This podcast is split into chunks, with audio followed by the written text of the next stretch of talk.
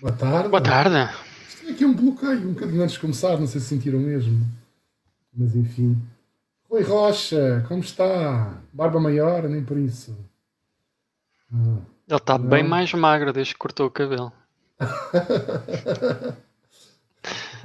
não se ouve, não sei se ele está a dizer alguma coisa, que não se ouve nada que ele está a dizer. Se ele está a dizer alguma coisa, não se ouve.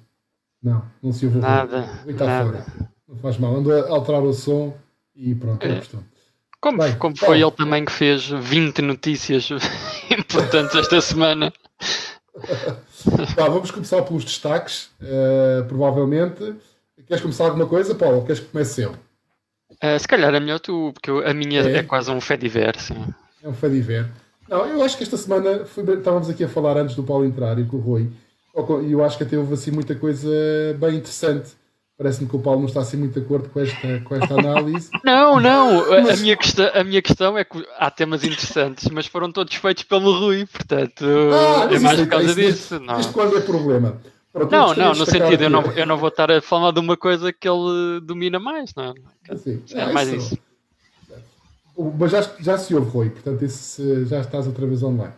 Um, vou começar, se calhar, por uma experiência desta, hoje é dia 21, portanto, anteontem, que foi a chegada dos postos Ionity a Portugal, em duas estações, nas duas estações de serviço de Almodóvar, portanto, na Autostrada 2, A2, que liga Lisboa ao Algarve, portanto, em Almodóvar, agora, tanto na ligação Norte-Sul como na ligação Sul-Norte, já tem estes postos que aqui estão a ver na imagem, para quem está a ver, quem está a ouvir em podcast não consegue, obviamente, mas que são uh, dois postos em cada lado da autostrada e dois postos que permitem uma, uma potência de carregamento até 350 kW, que é um valor, de uma forma técnica, estapafúrdio. Assim, uma potência que dá para fritar, uh, uh, sei lá, pessoas à distância tão potentes que é. Então, a potência é tão elevada que isto, no máximo, estes cabos que ligam aos carros elétricos têm refrigeração líquida só para terem uma noção de como isto é, é aquece e, portanto, aqui é muita potência. Aqui há várias questões. A primeira é que ainda não há carros, de facto, no mercado que carreguem a potência 350 kW. Portanto, aqui estamos a falar de uma, de uma futurologia. 350 kW, se um carro carregasse a 350 kW, estamos a falar de velocidades de uh, 2000 km por hora ou 150 km em, em, 15, em 5 minutos. Ou seja, vocês imaginam, ligam ligam o carro em um destes postos, 5 minutos depois, 150 km de autonomia. Portanto, seria, ou em 10 minutos, dá para ir de Lisboa ao Porto, 300 km de autonomia. Mas, infelizmente, não há ainda carros de 350 que suportem estas potências, mas já há vários que suportam potências elevadas. Uh, um deles é, por exemplo, o Porsche Taycan, que suporta já potências acima dos 200 kW.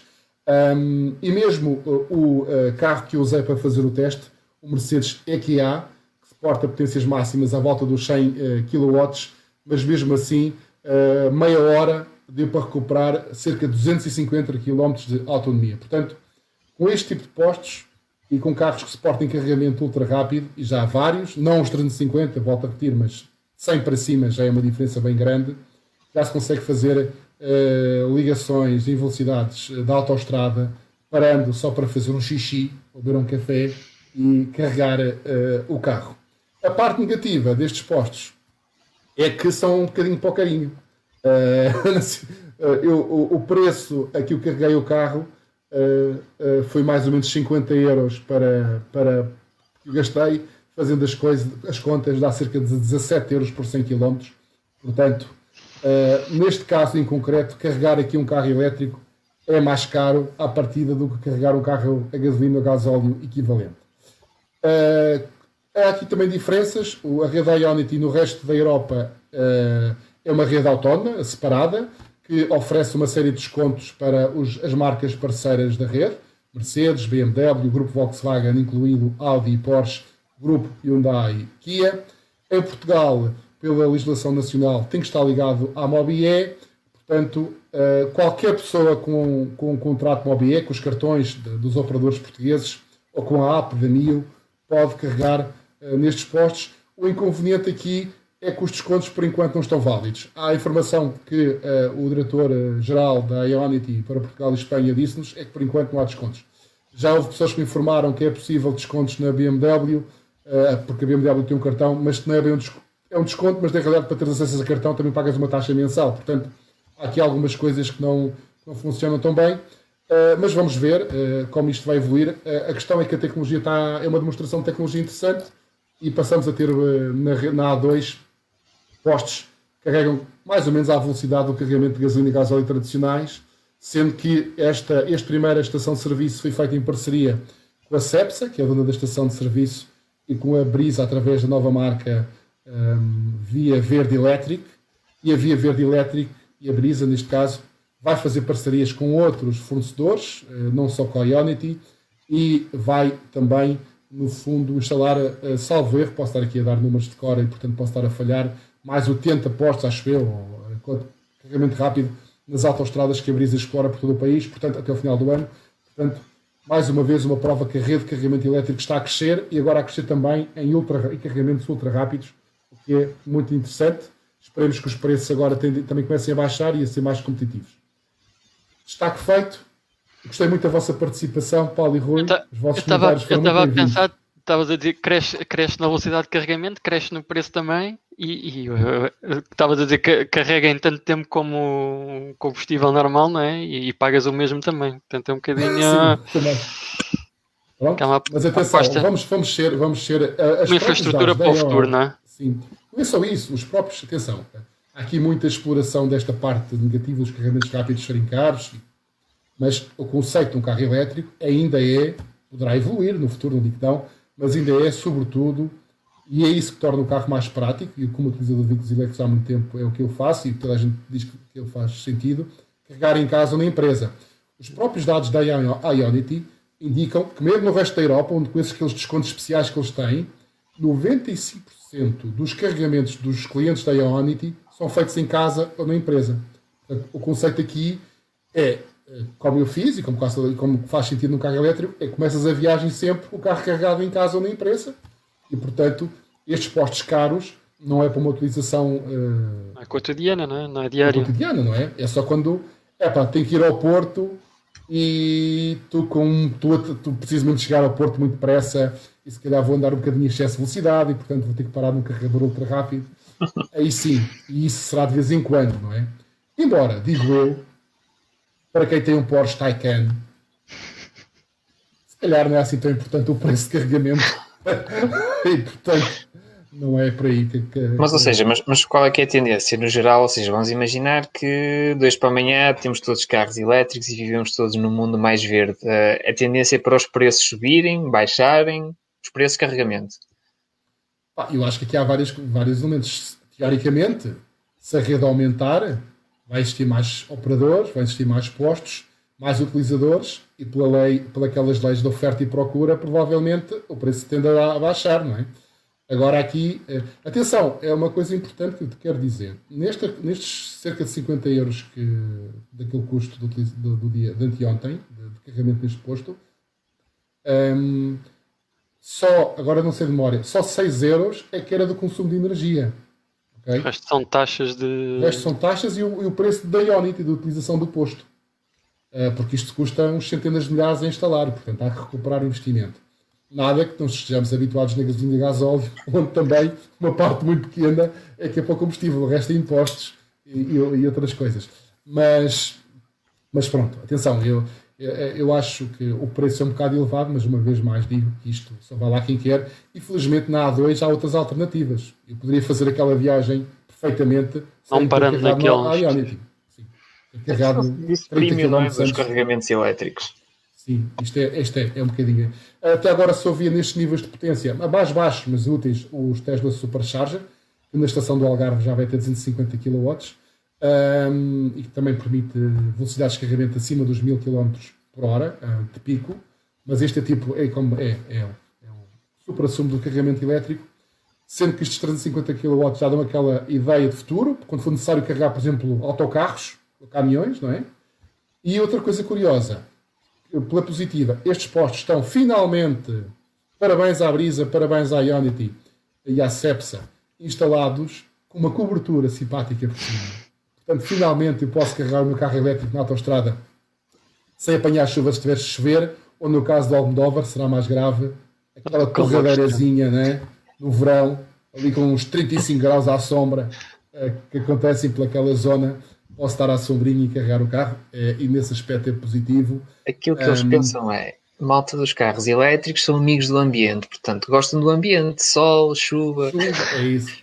É. Amigos, mas não tanto. Um, e, e, agora, e, e, já agora, uh, outra coisa positiva é que estão dois postos instalados em cada, em cada, em cada sentido, não é? em cada lado, cada estação, em cada um dos lados da autostrada, uh, que já é bom. Portanto, são quatro no total, dois dá para carregar dois carros ao mesmo tempo, ainda por cima são rápidos.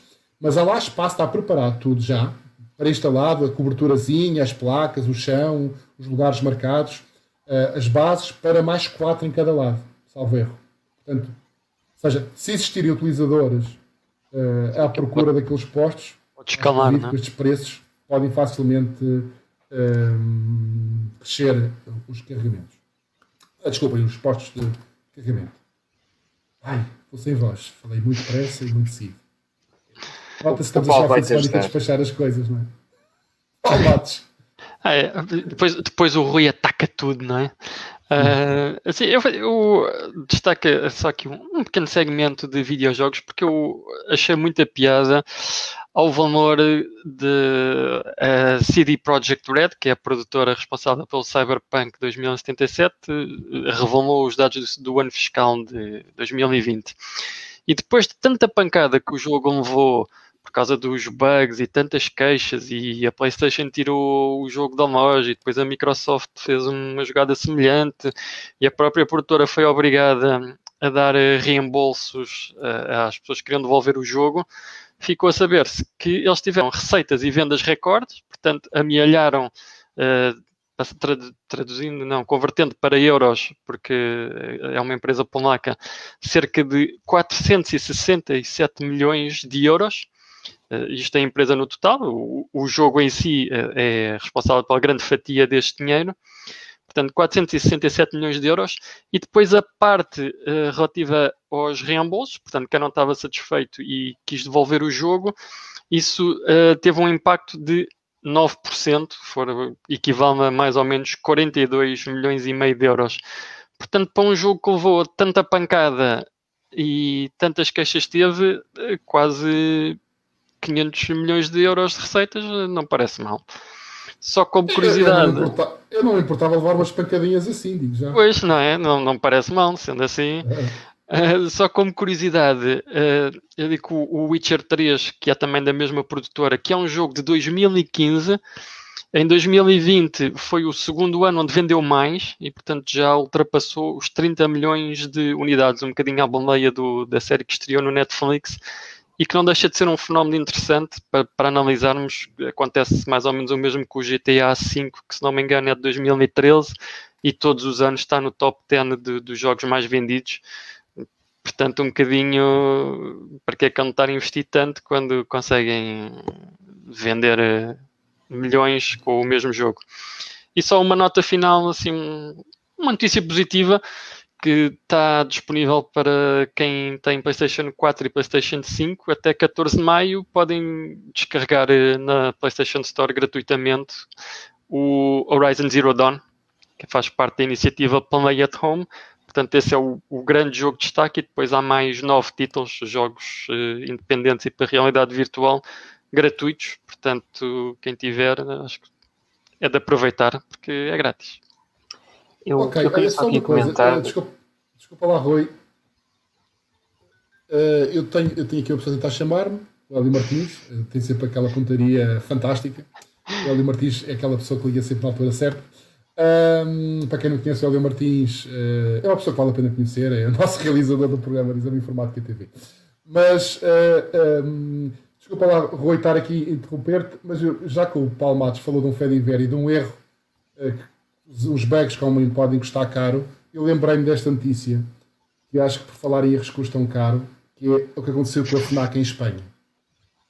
A FNAC em Espanha, em 2019, alguém se enganou, provavelmente alguém que foi despedido muito depressa, digo eu, e ao colocar os preços na loja do Huawei P30 Pro, na altura, estamos a falar de 2019, era o topo de gama da Huawei, E na altura acho que consideramos o melhor smartphone do, do mercado na altura. Isso não era, era um dos melhores, é, certamente. Uh, que custava, portanto, um preço uh, de, salvo erro, também 900 mil euros, mais ou menos arredondados na altura. Ora, a FNAC em Espanha, um, alguém que se enganou e colocou à venda por 139,90€ ou com desconto, já como se este desconto não fosse bom, o desconto para quem tem aquele cartão aderente dava para 129,90. Ora, foi um sucesso, o objetivo era, foi um sucesso. Em pouquíssimo tempo venderam qualquer coisa como quase 14, 14 ou já não me lembro o valor, mas venderam, não, 18.432 unidades a 12.911 clientes. Portanto, foi um sucesso. Não, não tinham mais, né? Se calhar, ou, ou, não, ou deram pelo erro. Uh, não tenho certeza do que terá acontecido. Mas um, a FNAC em Espanha foi um erro carote, não é? Um, acho que a margem de lucro está muito longe deste, disto. E, uh, naturalmente, digo eu, naturalmente, qual foi a solução que a FNAC espanhola fez? Foi, uh, meus amigos, enganamos, lamentamos muito uh, este engano, mas vamos devolver-vos o dinheiro e, e pronto, e, e, cancelar o negócio. ora, foi o que a FNAC fez, mas as pessoas, as pessoas que tinham aproveitado o negócio não, não ficaram muito contentes com isso acharam que tinham comprado àquele preço, tinham direito àquele preço e criou-se um movimento. Isto acabou nas autoridades e agora, eh, segundo o El Mundo, recentemente um tribunal de Madrid deu razão aos clientes uh, e os clientes e a FNAC vai ter mesmo de entregar os Huawei P30 Pro vendidos àquele preço altamente promocional. A vantagem para a FNAC é que, entretanto, o P30 Pro já desvalorizou, uh, mas mesmo assim, neste momento, vamos a ver e custa qualquer coisa com PVP recomendado 699. Portanto, não é propriamente ainda barato. Eu fiz as contas e isto significa que mesmo a preços atuais, o erro, este erro de digitação de preço num site custou qualquer coisa como 10 milhões de euros à FNAC. Coisa pouca. Uh, e, portanto, vejam lá uh, como, como, às vezes uma, uma, uma grelhazita, ali um erro, um typo, como se costuma dizer, pode, pode pode criar um pequeno problema, um problemazinho a 10 milhões. Atenção, e não dá para fugir com o ralo à seringa, dizer já não temos estoque, porque o Tribunal acrescentou à decisão, se não existirem P30 Pros para entrega, a FNAC terá de uh, entregar o smartphone com características equivalentes ou superiores. Portanto, o Rui, o Rui esta semana encontrou um lapso desses, só, só que foi ao contrário, não é? tinha um zero a mais. Um ou dois um, ou três. Um computador da MSI que estava no site da Vorten por 4 milhões de euros. Epá, isso aí que era negócio. Aí se enganasse a Vorten não se chateava se alguém encomendasse aquilo. Vítor Sousa Costa, boa tarde, obrigado. Está aqui a comentar. E o mais largas começou, encomendei logo dois, não é? Não estou tão contente com mandei logo dois. Mas vocês, há bocado, naquela história do Cyberpunk, vocês definitivamente vocês não são capitalistas, porque vocês. Ah, nós já nos contentávamos com 400 e tal milhões de euros. Se o jogo não tivesse lá tanta pancada, eles provavelmente teriam faturado muito mais. A questão, ou seja, porque eu acho que aquilo meteu medo, a, a muito, a medo, ou seja, no sentido de, sobretudo na versão PlayStation 4, que nós na altura testámos, aquilo realmente, a experiência de jogo era, era muito má. Portanto, imagino que para quem tivesse uma PlayStation 4, e em todo o mundo são mais de 100 milhões de pessoas, que comprar na PlayStation 4 depois daquelas reviews, acho que é, um, ou seja, as pessoas decidiram adiar o negócio. Portanto, é preciso aqui um bocadinho mais espírito capitalista para perceber o impacto da coisa. Sabes que há muita pessoa que não resiste à possibilidade de poder ajustar o tamanho do órgão sexual do seu avatar. Portanto, torna-se uma proposta irresistível. Sim, mas. Tu estás a querer dizer que quem gostou do Cyberpunk são as mesmas pessoas que gostam de comprar carros desportivos e compensações, é isso? Compensações. ah, pronto. Não foi o que disse, foi o Paulo Matos. e não sei até que ponto é que, ou seja, porque o estúdio polaco vinha de um, ou seja, de uma boa série, não é? O Witcher 3 foi um mega sucesso e, portanto, um, eles na prática estavam nos pinkers, por assim dizer. Estavam nos pinkers antes do jogo Cyberpunk ter saído, o jogo não correspondeu todas às expectativas e agora também não sei até que ponto é que isto pode ou não influenciar projetos futuros da, da CD Projekt, portanto, o custo não se mede só no dinheiro que entra, mas no, se calhar também naquilo que poderia ter entrado e poderia vir a entrar e se calhar não vai acontecer por causa da asneirada que eles fizeram. Mas para o Dino Correia, é verdade, sim senhor. Cyberpunk só para PC, o resto é conversa. E o Paulo e o Rui não podem dizer nada quanto a isto. Pronto. Não podem responder, porque senão entramos aqui numa discussão. boa tarde, Nuno. Boa tarde, boa tarde Nuno. Uh, mais agora, coisas. O, agora o Rui faz o takeover, não é? Rui, faz o takeover. Vou fazer um destaque grande e outros pequeninos. O meu destaque grande vai para um caso que eu acho que é poético, uh, portanto, que envolve a Signal, que é uma aplicação de mensagens e que na prática é considerada a aplicação de mensagens mais segura e mais privada que existe, envolve uma empresa israelita de segurança informática conhecida como Celebrite.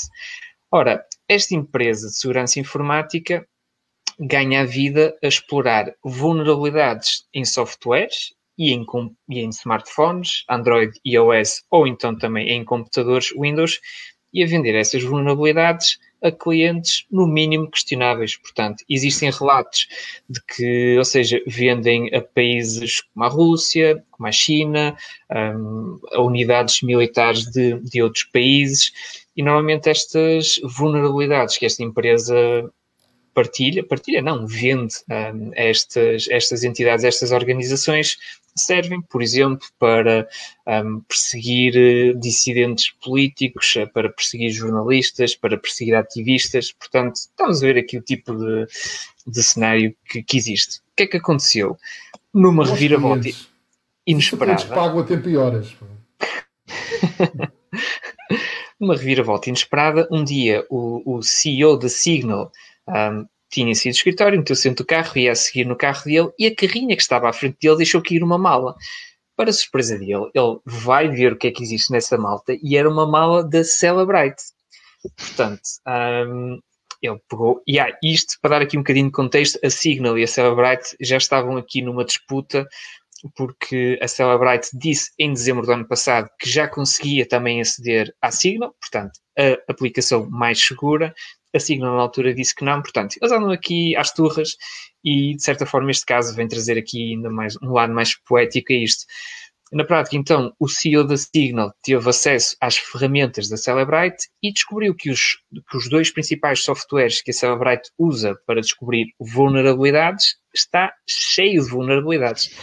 Um, e, ou seja, e mostrou que é muito fácil, na prática, corromper, por assim dizer, os relatórios que a tal Celebrite faz, imaginando, eles têm acesso ao meu smartphone, se eu souber ou se eu suspeitar que estou a ser uh, perseguido, estou a ser ouvido por alguma, uh, sei lá, vamos dizer, pelo governo ou qualquer coisa do género, e que este governo é, é cliente da Celebrite, então eu só tenho que meter um fecheiro uh, malicioso numa, no meu smartphone e eles, quando tiverem a extrair essa, essa informação, vão extrair também o fecheiro malicioso e aquele relatório vai, vai às ortigas.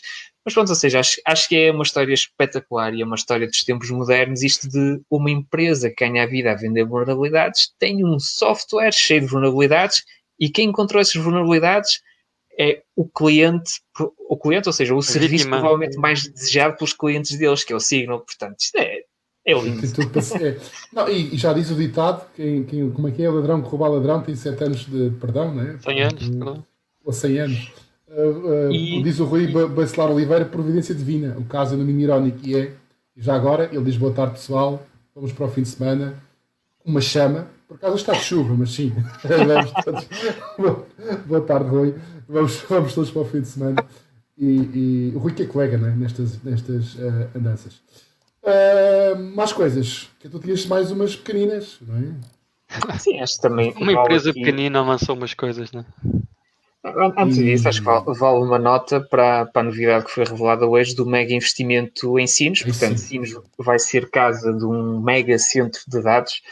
É um investimento de 3,5 mil milhões de euros. É muito dinheiro. Um, e, aliás, eu para comparar, fui à procura de notícias e, por exemplo, a Google no ano passado uh, anunciou que ia investir 3 mil milhões de euros em centros de dados em toda a Europa. Portanto, ter alguém que investe mais e só em Portugal, é realmente um investimento de uma escala anormal, vamos dizer assim. Não há muitos investimentos destes a serem feitos.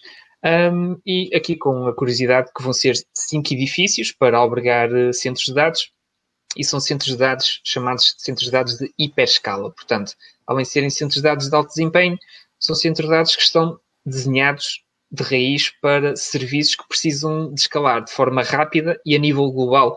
Um, normalmente, um exemplo, ou seja, o Amazon Web Services, por exemplo, é considerado um serviço de, de ou seja, centro, usa uhum. centro de dados de, de hiperscala, portanto, não, não sei se será a Amazon que poderá ser clientes deste, desta nova empresa que, que está a investir em Portugal, mas, Sim, mas ou seja, é nesse nível de, de infraestrutura que estamos a falar. Eu diria que pela dimensão do investimento, e já agora eu sublinhei aqui uma, uma, uma, uma parte importante da tua, da tua notícia, que é uh, gerar a criação de 1.200 postos de trabalho diretos e cerca de 8 mil indiretos até 2025. A construção dos edifícios arrancará já em 2022 e estará o primeiro completo em 2023. Mas dizia eu que, eh, mesmo a nível internacional, estamos a falar de, de, de um valor recorde para um centro de dados ao próximo disso, é valores muito elevados. Portanto, eu acredito que não será só para um cliente, não é? Isto deverá ser um centro de dados para servir uh, muitos clientes. Não, será, não acho que haja por grande que seja a Amazon, uh, suficientemente, tenha a dimensão suficiente para encher um centro destes. Portanto, é. E é boas notícias, não é? Eu não sei se isto está, alguma, uh, está relacionado com, com o esforço que está a ser feito para colocar sinos não é? no mapa, com a história de hidrogênio. Não sei se eventualmente isto vai para a zona da central que vai ser desativada. Também sim, não sei se está relacionado com, com cabo, cabo submarino, não é? que, que foi ancorado a Sines há relativamente pouco tempo.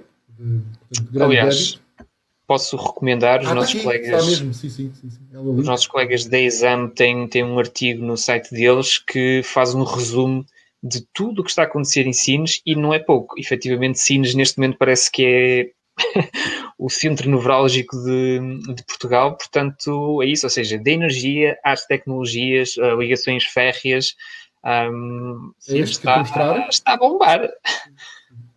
Sim, Sines por, por, enquanto ainda não se vê, pronto, ainda, são, ainda são projetos, não é? Mas uh, sim, mas está, está claramente. Uh, assim, é, no, é, pá, tecnicamente, geograficamente, fica assim um bocadinho também central. Portanto, tem o Porto que tem. Uh, vai ser o nosso Silicon Valley. Senhor, esperemos que o senhor do Eiras não esteja a nos ouvir, que o Eiras Valley, se calhar Sines um Valley. Valley. Uh, se é um bocado plano para chamarem Valley, mas isso também não impediu o Eiras. Mas o Eiras tem de facto um vale grande Pode ser a, a pradaria de Sines, dizer assim. E o Rui, o Rui está aqui a perguntar o porquê de Portugal um, ter sido escolhido, e, e, ou seja, neste momento Portugal tem, tem algumas vantagens neste caso concreto dos centros de dados, nós temos uma posição geográfica muito boa, não é? Ou seja, nós estamos aqui no meio do mundo, portanto, é bom para distribuir eh, dados de forma, de forma mais rápida.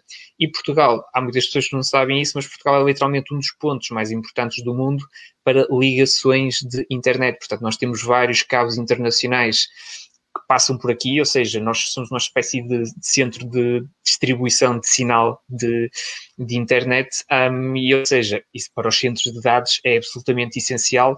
Portanto, ou seja, além do bom posicionamento geográfico, além das boas infraestruturas tecnológicas que, que existem, um, temos boa, ou seja, boa mão de obra, ou seja, é mão de obra com, com boa formação. Boa temos, barata comparado com outros países, uh, acaba por ser mais barato e isso também ajuda a justificar aqui um bocadinho a nossa competitividade nos últimos anos relativamente a outras geografias, mas quer dizer, são as condições que nós temos e se eles vêm para cá é porque reconhecem o valor e, e é e porque. Agora, já agora, e já agora, Rui, há uma coisa importante. Quem é, qual será o engenheiro que preferirá? Uh, o engenheiro pode escolher entre Sines, sei lá, Hamburgo. Frankfurt, que é o Rio. Frankfurt ou Sines, ali a 500 metros daquela praia espetacular, Costa Alentejana. São Torpes. Com, hã? São, São Torpes. E com a ilha do Pessegueira até não fica assim muito longe, aquela zona toda. Epá, com comida alentejana também. Epá, desculpa lá. Uh, portanto, isto são fatores de atratividade, além de, do... E já agora, como houve a ideia do Algarve, é? se nós vamos ser o web digital, pode nascer já aqui uma ideia de, sei lá, Porto Al, ou Porto Al, né? Porto, Porto, Hub em Portugal, Hub, Porto, temos de mudar o nome também do país. Cines City. ser o Hub do Cines, Cines Hub. Gosto de Cines City, faz lembrar o Cine City, não é? Portanto, É, hum, hum, cidade de pecado, centros de dados. mas vai ser giro, vai ser giro, vai ser giro visitar Sines daqui a um, lá para a partir de 2023, não é? E com, com estas coisas todas e, e vir naquelas estradas o senhor alentejano com a sua bicicleta, com o seu cestinho a transportar eh, os melões, a ser ultrapassado por Teslas. Vai ser giro. Vai ser uma mistura, uma mistura bastante tradicional, meets the future. Vai ser giro. Bem, mais coisas. Maçãs. A Apple, a Apple para Apple. grande. Acho que merece, acho que Grande esta merece. semana. A Apple esteve Não é, esta Matos? semana. Ah, com- Merece, não merece é o destaque que normalmente as pessoas lhe dão, mas sim, mas merece. Mas, Ó Matos, qual é a Vamos. tua opinião sobre uma das novidades que a Apple apresentou de seu nome AirTags? Estás-me a tentar queimar o, o Paulo. o objetivo deste. Isto, isto já não é, isto não é, isto não é uma conversa de redação, é um. Então, se, se calhar, se, calhar, se calhar falamos primeiro do iMac e o Paulo vai, vai pensando nos E vai AirTags. pensando. Isto passa a Um, ser aquel, aquelas, aquelas que os americanos gostam muito de fazer, aquela coisa dos, dos queimar. Os roasts. coisas. Os roasts. Exatamente. Vamos passar a chamar. Um, Um, e ou seja, a Apple apresentou um novo iMac, que é este que está aqui na imagem. Um, pessoalmente, eu acho muita piada. Um, ou seja, é diferente, vai recuperar aquele espírito do iMac G3 de 98, assim, todo colorido e tudo mais.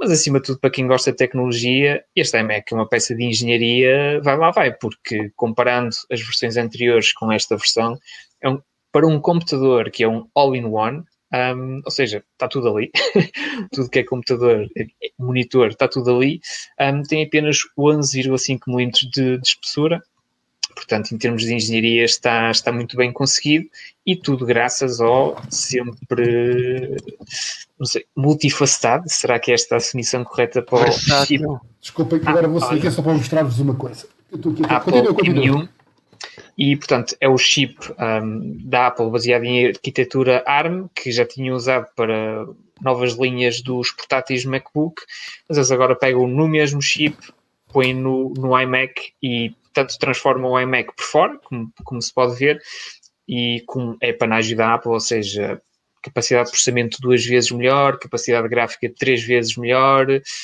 melhor capacidade também para tarefas de aprendizagem automática, portanto, e ou seja, e para um, um, um all-in-one tem um ecrã muito bom, ou seja, é um ecrã com uma resolução 4,5K, não é comum vermos isto nos all-in-ones da, da concorrência. Como é costume, os preços são salgaditos e eles são unhas de É, fome em algumas características. Por exemplo, o mais barato custa 1499 euros, acho eu, e só traz duas portas USB-C. É isto. Não há cá. Se quisermos Ah, mais. Deixa-me interromper-te antes que aquilo desapareça, mas só uma curiosidade. Estás a ver os anúncios que estão aqui a aparecer? Agora, aí, agora já mudou. Pronto, estes anúncios. Só aquela coisa do- da publicidade, hein? Da publicidade. Ai, que isto já está, a funcionar, já estou a estragar isto tudo aqui. Andaste a pesquisar, não? Isto é magia? É, é, é, é, é, Aquela coisa de, da, da, da, pu- da- pronto, dos anúncios serem contextuais. Aqui, aqui. Também disse, pronto. Flight Simulator Lover. Eles não estão a ver e ouvir aquilo que nós dizemos, ok? Sim. Ah, mas pronto. Ah, e por acaso, depois vamos falar um disto sobre isto, que isto é uma coisa muito engraçada. Mas, ah, mas não é agora. Não é agora, não é agora. Era só por curiosidade, estava aqui a aparecer exatamente os dois acessórios na publicidade que eu tenho aqui ao meu lado, na secretária. Portanto, era só isso. Desculpa, desculpa. 1500 euros e levam duas portas USB-C para casa. Se quiserem mais duas portas USB, um, neste caso 3.0, um, já têm que pagar para mais de 300 euros e levam mais um núcleo de, de gráficos. Portanto, é nestas coisas que eu acho que a Apple falha. Ou seja, eles em termos de design e engenharia estão lá. Agora, quando chegamos à parte do- dos preços e ou seja, estas pequenas diferenças, não é? Quer dizer, estamos a pagar 1500 euros por um computador e só levamos duas portas USB, hum, parece-me curto, e não, muito e não é isso que faz a diferença do preço no computador, não é? Às vezes há uma, há uma tentativa de obrigar-te a ir para, para versões isso, é isso, precisas. E eles fazem isso com ninguém. Coisa. Fazem isso muito bem. Ao lado deles, claro. Uh, agora, o que eu estava... Mas relativamente a isto, isto vou reforçar aquela conversa que tivemos em, aqui há alguns tempos, quando nos lançaram o primeiro MacBook e o Mac Mini com M1. Isto já são processadores M1, não é? Uh, aquela transição da Apple para os seus próprios chips continua e vamos ver, eu, eu presumo que ainda não testamos, mas presumo que aquilo que vimos do MacBook há de acontecer aqui, que é aquela reatividade, eficiência incrível, um, incríveis, e com, portanto, um desempenho muito, muito elevado dos processadores da, da, Apple, e com uma eficiência energética ainda mais impressionante. Eu presumo que aqui, não sei, se calhar, não sei se eles falaram disso na apresentação que tu assististe, eh, estes, eh, não existiam tantas limitações de aquecimento no, nesta versão do iMac relativamente ao MacBook, de energia, se calhar aqui o processador ainda consegue uh, funcionar a frequências superiores, embora isto é passivo, não é? Curiosamente, um, hoje estava a ler um artigo do site Extreme Tech, onde eles diziam na prática isso, que é a, a Apple está a dar um baile, um, ou seja, na, na área do, dos processadores, porque eles nem sequer se dignam a dizer isso, do frequências, não explicam a questão dos núcleos, ou seja, este é um processador de 8 núcleos, mas na prática só 4 núcleos é que são de alto desempenho, os outros 4 núcleos são de, de eficiência, por assim dizer. Eles não diziam isso, o que eles dizem é Apple M1 é super rápido, isto é o que vocês precisam no vosso computador. Ou seja, até na, na forma de vender os processadores, eles simplificam isto ao máximo. Tanto, quando tentavas comprar um iPad, aquilo também nunca dizia quanta RAM tinha, não é? É? O Nuno Maroco está a dizer que existe uma teoria que somos um holograma super avançado, dava um bom tema. Dava. Ah, o Rui gosta para... disso. O Rui gosta disso. Dava e nós já, já entre nós já exploramos, mas é quando fizermos isto depois da meia-noite, não é? E depois do, se calhar, de ingerir algumas coisas. Algumas... Isto é água, mas se calhar podemos mudar para outro líquido. Oh, isso, mete o, Rui, mete o, Rui, a falar sobre vivemos numa simulação e, e vais ver. Sim, sim, sim, não puxem, provem-me que não vivemos. Provem-me que não. É aquela teoria. Tem que haver Prova que não há Deus é difícil provar que não há Deus. Mas gosto, gosto aqui do comentário do Dino Correia. Porsche, Apples, isto está a ficar muito elitista. Isto é um, é um e programa premium. Isto é um programa Sendo premium. que, já agora, e isso também é muito importante, há o, há o novo iPad. E não sei como é que o Rui não falou do novo iPad, ó Paulo. Rui está um bocado distraído. Porque eu, eu, Ele já está a sonhar com um homem no ano. Não, porque eu, aquilo que eu gostava de dizer é AirTags, AirTags, AirTags. Já vamos aos AirTags. Mas é que o novo, o novo iPad, o processador M1 e como o iPad OS tem evoluído, na realidade uh, é um novo All-in-One também. É um All-in-One pequenino. Porque as demos apresentadas são extraordinárias e acredito, considerando aquilo que experimentei no M1 no MacBook Air, eu acredito que o novo iPad com o M1 vai permitir coisas como editar vídeo em 4K num tablet, que é uma coisa Aquilo que eu acho piada é que, sei lá, eu imagino o ambiente lá no, nos laboratórios da Apple deve ser extremamente competitivo, porque na prática a equipa do iPad está a tentar acabar com a equipa do MacBook. e, ou seja, não sei, aquilo deve ser, mas não, na prática esta competição, não. não. é, um bocadinho interna, também é que ajuda que os dispositivos continuem a evoluir, cada um à sua maneira, mas... Mas há, há, uma coisa que estavas a falar há bocado da complexidade, que eles não, não, não dão dados muito técnicos sobre os processadores, etc.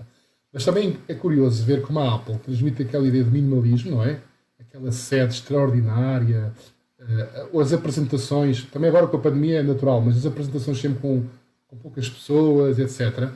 Mas a complexidade que está por uma empresa que desenvolve os seus próprios processadores, o seu próprio sistema operativo, é, é, é extraordinário, não é? A pensar que uma empresa que desenvolve tanta coisa, mas depois filtra aquilo tudo e quase que parece que desenvolver um processador como o M1 é uma coisa para 3 ou 4 pessoas, não é? Eh, lá atrás, vestidos a professor Pardal, eh, num laboratório de, 4, de 16 metros quadrados fazerem. Não é.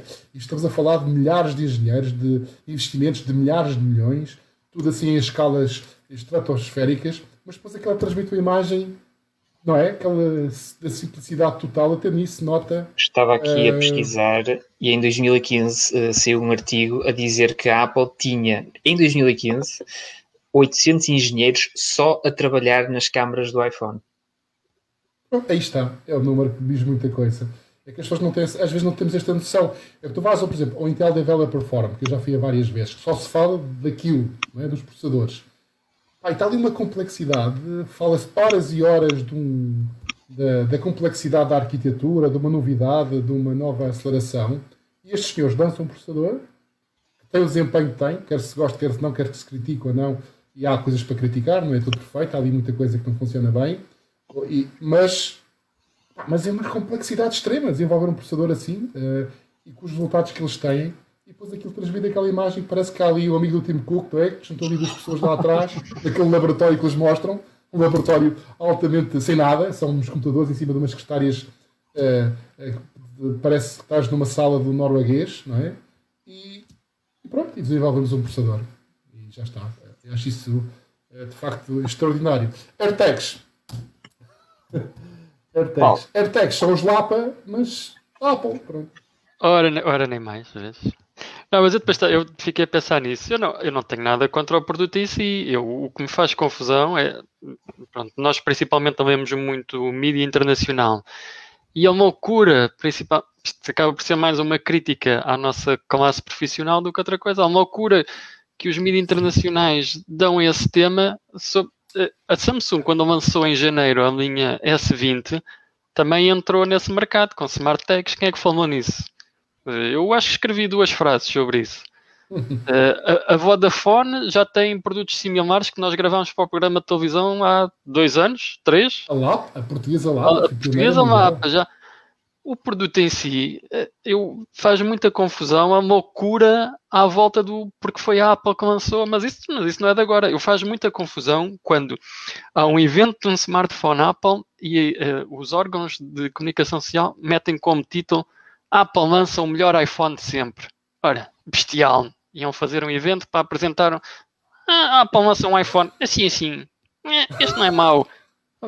Ou aquela expressão... O melhor de sempre também é sempre bom, porque aquela ideia claro. de lançar um produto pior que o anterior é sempre uma é? coisa... Sim. Mas atenção, é a, a, imprensa internacional é mais imprensa norte-americana, se calhar, não é? E depois é, o impacto que eles têm no resto do mundo acaba por... Eh, mas, mas atenção, voltando aos AirTags. O Lapa eu, eu, uso, eu uso, os Lapa, embora confesso que já usei... É, aquele na prática tu vais usando e depois vais deixando de usar e depois quando precisas já, já acabou a pilha e já deixaste de usar, mas pronto. E acho que isso vai acontecer também com os AirTags. Mas eu comentava hoje, hoje à tarde com o Rui, porque hoje encontramos fisicamente, já há algum tempo que encontrávamos. Não sei se foi uma frase feliz, encontramos fisicamente. Mas uh, que é, que é uh, a Apple uh, tem aquela tendência de não ser nunca ou raramente a primeira, não é? Mas quando faz, faz de uma forma bem implementada, ou quase sempre o iCloud foi desgra desgraça que foi, nem sempre acertam. Mas um, ah, enquanto que o Lapa depende de uma. Pronto, tu tens o Lapa funciona muito bem. Quando funciona, funciona muito bem, mas tens de ter uma aplicação e tens de partir do princípio que os outros utilizadores tenham também a aplicação instalada. Ah, para quem não conhece o que são estas coisas dos smart tags, AirTags ou Lapas, são pequenos dispositivos, normalmente mesmo muito pequeninos, que têm uma pilha lá dentro e que nós uh, que se ligam, tens aí, agora podia buscar aqui, mas está, está longe aqui a minha mochila. Tenho aqui um, é isto, isto é um, este é um tile, foi provavelmente a primeira empresa uh, a democratizar vai este, este tipo de gadgets, e ou seja, isto é para se usar com as chaves, não é? Tem uma ligação Bluetooth ao telemóvel, se eu me afastar muito disto, ou seja, estou-me a esquecer das chaves para trás, ele apita e por aí fora. Portanto, o LAP é a mesma coisa, sendo que o LAP dá para substituir a pilha ao contrário dessa engenhoca made in Estados Unidos, a portuguesa é melhor. Uh, Mas o que acontece é o seguinte: tanto o Lapa como o Tile dependem que a comunidade se associe, não é? é por exemplo, para fazer o exemplo que o, que, que o Rui deu, funciona perfeitamente. Eu estou com o meu Lapa na minha mochila, ou no meu portátil, colado, ou no meu chaveiro, ou na minha carteira, e afasto-me, esqueço-me e aquilo apita. Tudo bem. Essa utilização funciona bem. Mas se eu perder a carteira no centro de Lisboa, um, ele só vai encontrar, eu só vou receber a, a eu posso receber, eu posso receber automaticamente na aplicação a última vez que ele esteve ligado. Ou seja, isso já é bom. Se eu souber que deixei num restaurante em Lisboa, olha, a última vez que ele, fui, que ele encontrou foi aqui, posso ir ao restaurante. Mas se eu perder verdadeiramente, verdadeiramente o objeto, só outros telemóveis que tenham a mesma aplicação instalada, seja o Tile, seja o Lapa, seja outro qualquer, seja o Smart Tag da Samsung, e que estejam ativamente a participar com a aplicação ligada. É um bocadinho como uh, a nossa, o, o, Covid, o, como é que é? A aplicação da Stay Away, Covid, Stay Away Covid. Stay Away Covid é a mesma coisa. Não é a mesma coisa, mas é parecido. Espécie de comunidade para georreferenciação, não é? Eu lembro de uma vez que fizemos um teste com o Tal e com o Lapa e colocámos-lo propositadamente num restaurante, não sei se lembras, Paulo, sim, sim, sim, sim. No, na, em Lisboa, no Castré, na altura dos Santos Populares. Epá, e só ao fim de 4 ou 5 dias é que houve um, um Lapa, houve alguém que identificou um Lapa. Portanto, o Tal ninguém identificou. Em Portugal, se calhar, não tem grande comunidade. Uh, mas, e, portanto, isto está esta, está esta dependência. Quando a Apple lança isto, automaticamente, como tem controle pelo ecossistema, pode pôr todos os seus eh, iPhones a funcionar para esta comunidade. Logo aí é, é o, o, aumento brutal de, de, de, eficácia, não é? O ecossistema a funcionar.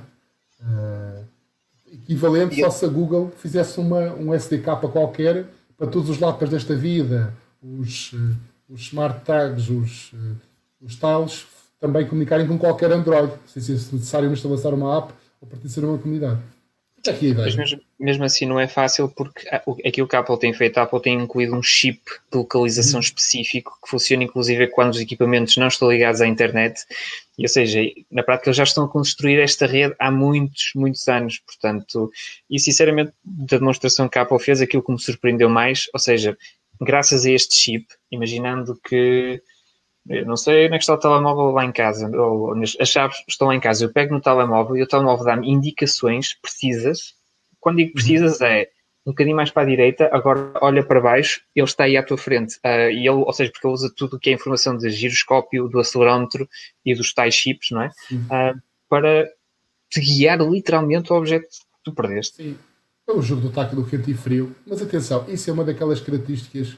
Agora vou falar a favor do, do Paulo completamente exageradas, porque a não ser que tu sejas surdo, qualquer lapa e tal faz isso com um sonzinho. Portanto, não é? Se eu perder, se eu, quando, eu, quando eu estou à procura do meu porta-chave em casa com lapa, eu clico no telemóvel e aquilo apita. Portanto, não é preciso dizer que está à esquerda e à direita, mais assim, mais abaixo, que eu ouço o apito e vou lá ter o aparelho. Depende, se for ah, isto foste enganado, pá, é uma coisa básica. Não, mas eu acho que aquilo está bem esgalhado.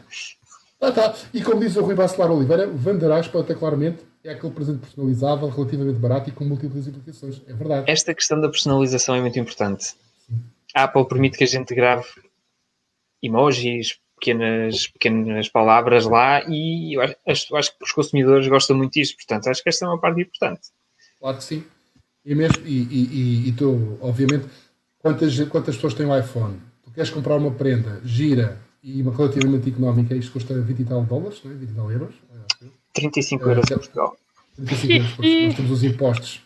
35 euros cada. Mas mesmo assim é mais barato que um iPhone, não é?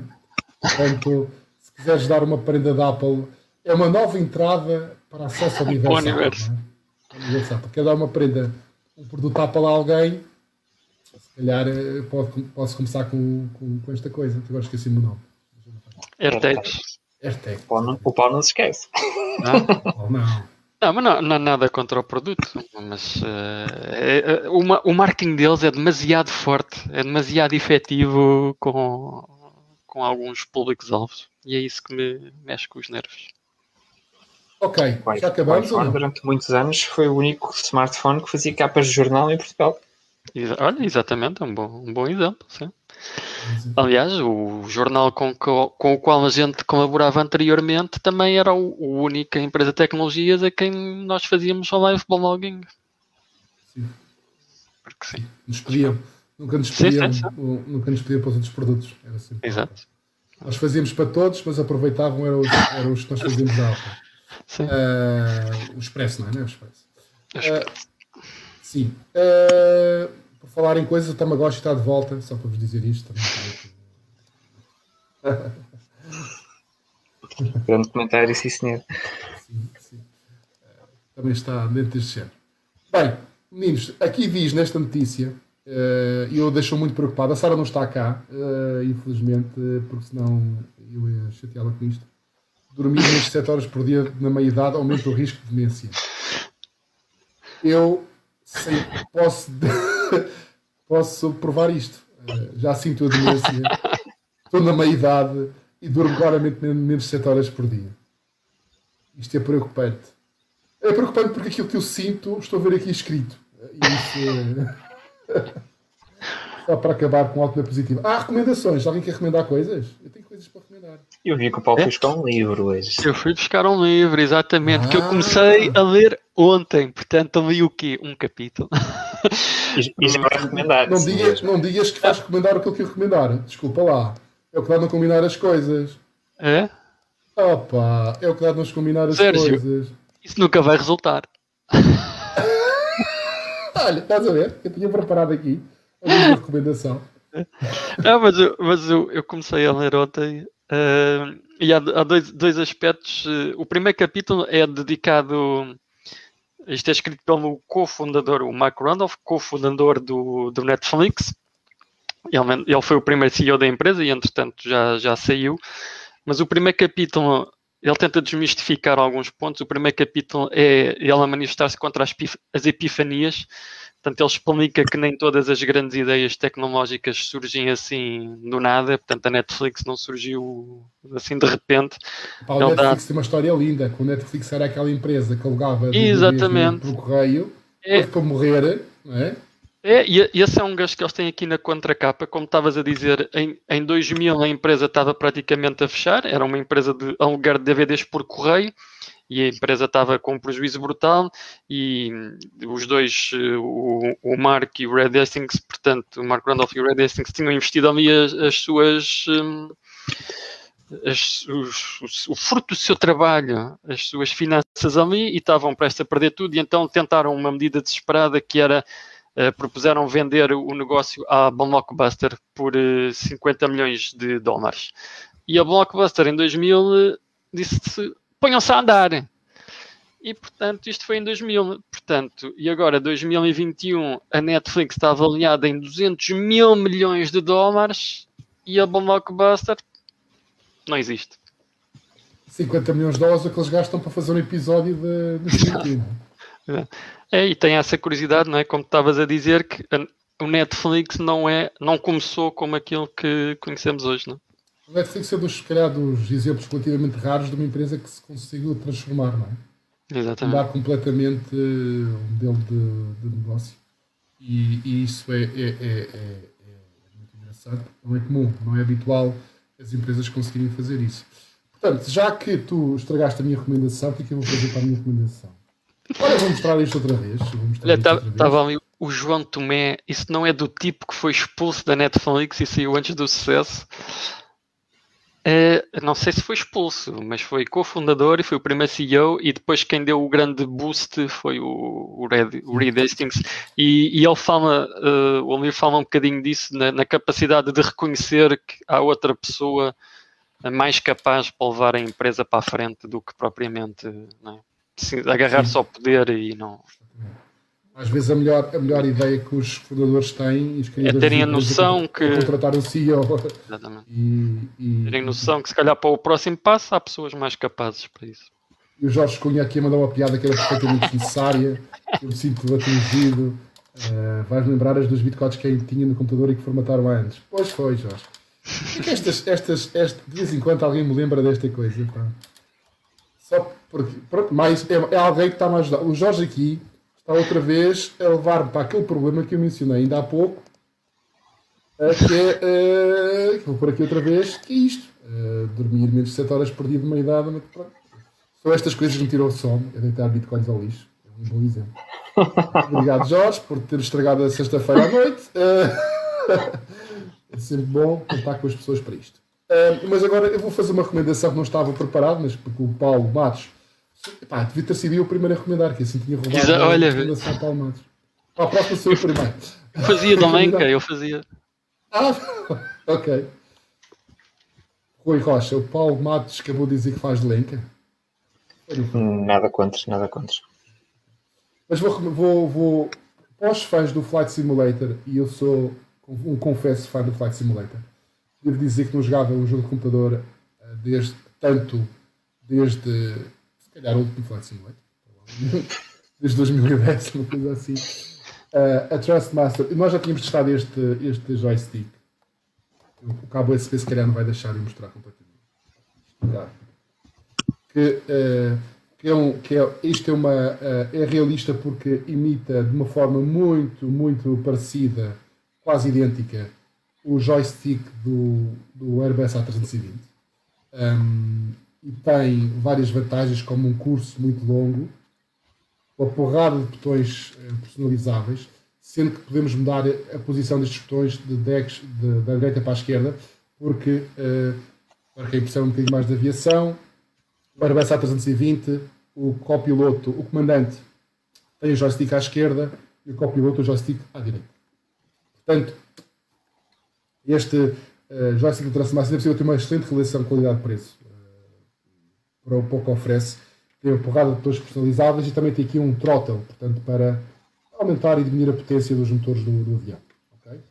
Um, já é um passo uh, para aumentar o realismo do Flight Simulator bastante bom, mas tudo muda quando se adiciona isto, o quadrante, faz pandan com este aqui, não é? Nota-se que são da mesma, da mesma equipa, por assim dizer. Faz pandan. E uh, aqui temos, mais uma vez, uma imitação muito próxima, mesmo em termos de dimensão, do que se encontra no cockpit real do, do Airbus A320. E temos aqui duas uh, alavancas para controlar o throttle dos dois motores que o Airbus A320 tem. Claro que no Flight Simulator podem usar para controlar qualquer avião com dois motores, ou só um avião com motor, ou, e, porque é tudo configurável. Imaginem, podem usar um destes para controlar só os motores e outro para os flaps, se quiserem, não é para aí. Se ter a curiosidade gira, que cá, cá em baixo, quando chegar ao limite não vai mais, não é? Mas eu posso puxar estas alavancas para fazer aqui, eh, para fazer inversão do, dos motores, para travar mais, ok? Isto é uma coisa uh, que dá todo um novo realismo quando se aterra. É a mesma coisa, não vai assim, tem um travão. Tem botões aqui programáveis, estão default para, para ligar e desligar os motores, tem mais uma série de botões programáveis. E isto é, é, é, é, é modular, ou seja, eu posso comprar outros iguais a este para, por exemplo, controlar quatro motores, para aumentar e mais botões programáveis, já que o Flight Simulator dá para eh, programar isto tudo. Portanto, para quem é fã de simuladores de voo, sobretudo o Flight Simulator, eu acho que esta, este, este conjunto é mesmo muito atrativo, pois tem uma série de definições, regulações um, e a qualidade de construção elevada. O preço acaba por ser também bom. O conjunto é 100 e tal euros, 100, não chega a 200. Um, pode parecer caro para quem não está muito dentro deste assunto, mas considerando o que faz, a relação qualidade-preço é muito atrativa. Pronto, já fiz a minha recomendação. Agora o Rui vai dizer qualquer coisa. Por acaso não tinha assim nada pensado, ah, mas, mas, posso te enviar, enviei aqui um link para o nosso chat privado. Um, é um artigo que bons artigos, não existem só no exame informático, portanto, este é um artigo da The New Yorker e na prática é um artigo que nos fala sobre o crescimento ah, do, do exército cibernético, vamos dizer assim, da, da Coreia do Norte. E, ou seja, acho que é um artigo que vale a pena ler porque nós pensamos às vezes um bocadinho na Coreia do Norte como aquele país que ficou no passado, que é um país pobre e tudo mais, e, e ou seja, não quer dizer que isso não seja verdade, mas a verdade é que eles, em termos de segurança informática, em termos de equipas de hacking, eles são bonzinhos. Portanto, acho que é, ou seja, para quem gosta desta, destas áreas de hacking, cibersegurança, um, e ou seja, e acaba por ter aqui também uma componente de política internacional. Ah, fica aqui uma recomendação de, de leitura para o, para o, fim de semana. Boa. Uh, não posso dizer que seja uma forma positiva de acabar, isso não é com certeza, mas até porque tenho receio, uh, embora haja quem, quem tinha dúvidas sobre se a Coreia do Norte é uma democracia ou não, isso é outra discussão, mas tenho receio que estes hackers fantásticos que são, são se calhar foram crianças que foram uh, selecionadas e, e, e, colocadas a aprender todas as técnicas de, avançadas de hacking e portanto, e como não podem ser do país, se, se calhar são pagas com, com condições de tipo três refeições por dia, coisas assim. Portanto, assim. Pois, Jorge Cunha relembra que não tem um único caso de Covid-19, é verdade aquela piada que parece um caso de Covid-19 e desaparece logo a seguir, não é? Mas não vamos, não vamos. Uma piada um bocado mórbida. No fim de semana, não é? Para mim, Uma forma positiva de acabar. Vamos acabar com uma coisa. Mas não fez uma piada para contar, para acabarmos melhor, não? Uh... Roasting. Não, não. Mas não, posso. Não, mas podemos acabar com uma forma positiva. Hoje é sexta-feira, portanto, os nossos queridos assinantes, não é? Uh, podem aceder à edição semanal uh, que uh, tem uma série de características, de conteúdos muito apelativos, incluindo assim memória. Um, um motherboard de 2 mil euros. Sim, motherboard não é 2 mil, é 1400, 2 mil ah. euros. Tem a ver com aquele problema que acontece agora, não é? é, a, a gestão de estoques criativa de algumas lojas e, portanto, ela tem 1400, acho que é 1400 euros de PVP recomendado, mas como não acontecia nos anos anteriores, as lojas vendiam um preço superior ao PVP recomendado e a quase 2 mil euros no mercado português, nas lojas que, pelo menos, que andamos à procura. Usamos essa motherboard para levar o novo processador da Intel Core i9 ao extremo, com water cooling. Temos também uh, o novo navio para investigação no mar, uh, teste de laboratório flutuante, por assim dizer, de tecnologias. Estes são alguns dos exemplos. Temos as novidades também dos novos Mac. São alguns exemplos que podem consultar na semanal. Já sabem, os nossos assinantes digitais e os assinantes digitais da Visão podem, através das apps ou através do site, dos sites, aceder à semanal. Agora sim, pronto, de uma forma mais, mais positiva ainda. Vamos fazer uma promessa, Paulo, e para a semana damos um prémio. Vamos voltar aos prémios. Sim, e podes falar no, na próxima edição também vai ter um prémio, né? Quer comprar a revista é ou, não, ou não se pode falar? Temos falar, temos falar. Temos. A próxima edição vai valer para os felizes, foram felizes contemplado um, iRobot dos recentes, um Romba uh, i3, uh, daqueles já inteligentes que andam para todo lado na casa uh, e que são aspiradores extraordinários, um preço é uma coisa acho que salvo erro, 799 euros, salvo erro, ou 799, não me lembro, mas, podem, mas pode ficar pelo preço agradável de 0 euros para comprar a próxima revista. E, que arredondar para zero, não é? E arredondamos para zero. É, é, olha, conseguimos um desconto para Ioca, FNAC Espanha. Dingo, Correia, obrigado. Bom fim de semana. E não apanho chuva também, que a chuva pode ser perigosa, porque agora espirrar é muito mau. As pessoas olham todas para nós assim de forma estranha quando espirramos. Melhor é não ficar constipado. Hum, acho que agora sim, acabamos de uma forma positiva. Mas, Paulo, não queres dizer qual é o prémio? Paulo, à quinta arranjar um prémio para, para, para 499 euros, diz a Marta, para, a Marta, nossa colega do Martin. Está a ver? 499? 499. Zero. Zero. zero. Para nós é zero. zero. Para nós é zero. Para nós é zero. Ok. Obrigado, Marta. Uh, não queres, Paulo, dizer o prémio que vamos dar para a semana? Olha, um, uh, ainda há muito para escolher. Estou a tentar ficar disseste que fazias de. Mas, uh, diz um carro, diz um carro. Não, eu, a, a, gente aceita sugestões entre teclados de gaming, ratos de gaming, uh, produtos para rede. O que é que querem? Ah, o que querem? Faz de lenca. Tu devias, devias escolher, dar o. Não é? Disse fazer de lenca, por isso é que eu estou a perguntar, escolhe um prémio. Não, ainda não ajeitei bem com a câmera. Faltou, faltou o Hélio para me orientar. Sem o Hélio não dá. Olha, o, o Jorge Cunha diz abordados.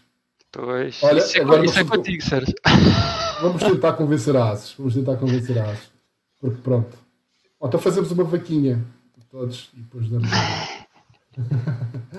Bem, uh, e agora? Rui, encerra lá isto, Rui.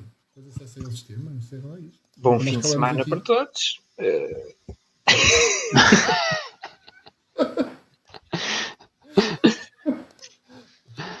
Bom fim de semana. Vivemos numa simulação. Pronto, olha isto. Estraguei tudo.